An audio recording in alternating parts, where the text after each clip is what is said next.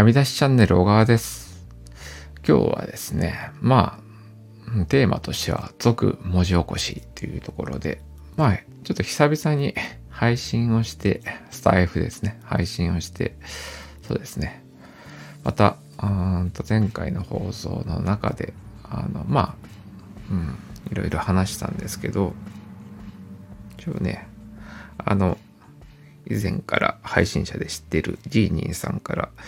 と日本語の文字起こしってなかなか難易度が高いですけど、イスパーはどれぐらい直しが必要ですか？音声認識は私も今興味ある分野なんで、続編もぜひお願いします。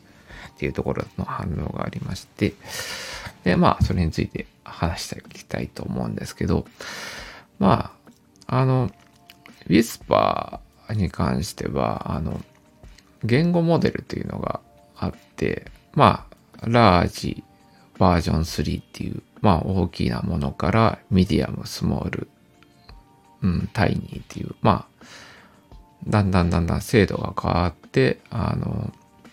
うん、言語モデルのね、あの、そう、精度が結構その選ぶものによって変わるっていうのもあって、最新のラージの V3 っていうものを使うと、うん、精度は高いんだけども、あの、変換スピードとマシンパワーを使うという世界で、で、現実的にね、どれぐらい日本語の直しが、うん、必要ですか？っていうところに関して、まあ、実際にね、今、声を取っているんで、あの、今の今回の話してる放送自体を、あのね、うん、文字起こしというか、うん、そうですね。それにかけてみて、どれぐらいの、うん、あの、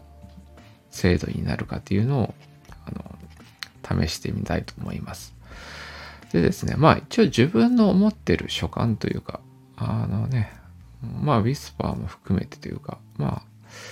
ウィスパーもの文字起こしの精度と、まあ、あとね、精度が悪かった場合だとしても、AI によって、あと文字を成分する、うん、文字を整えるね、文章を整えるっていうの作業をすると、まあ、文字が治るっていう世界もありまして、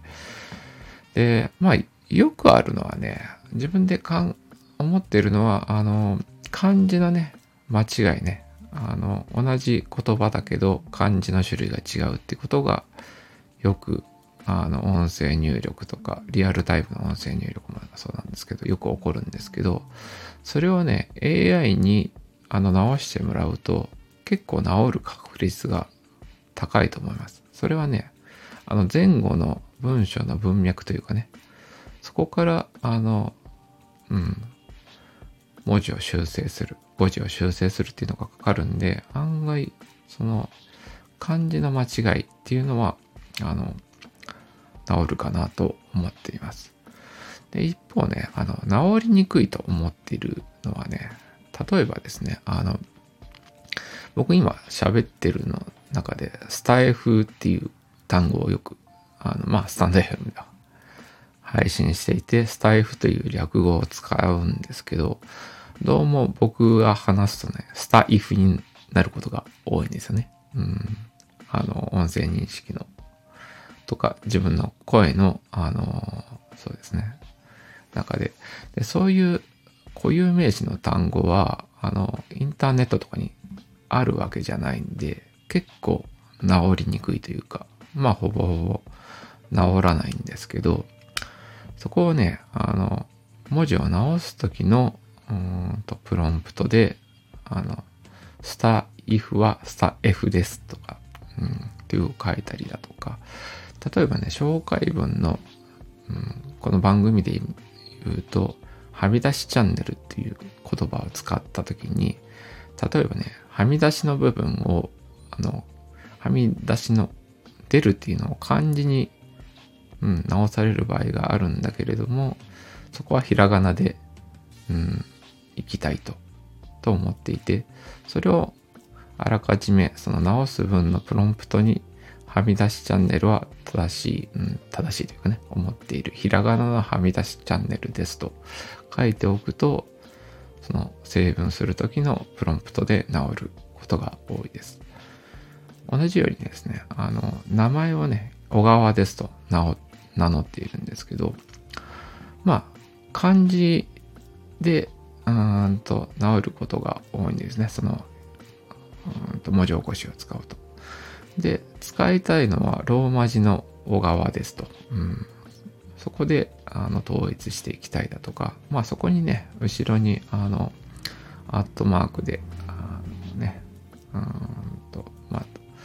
リンクというかね、あの、を貼りたいというような場合もあったりしまして、で、その、まずね、漢字の小川というのをローマ字にしたいというのも、あらかじめ、うんと、間違いやすい、うん、変換をこうですよというふうに指定しておくと、あの、間違いが直されやすいっていうのがあります。ということで、うん。まあ一旦6分くらいかな。今結構喋ったんで、うん。まあこれぐらいの今の話した内容を実際に、うん、文字起こしにかけてみて、どのように変換されるかっていうのを、うん、あの実演してみたいと思います。うん、ということで、今日の放送はこれまでということで、そうですね、また別の機会で会えることを楽しみにしています。それでは。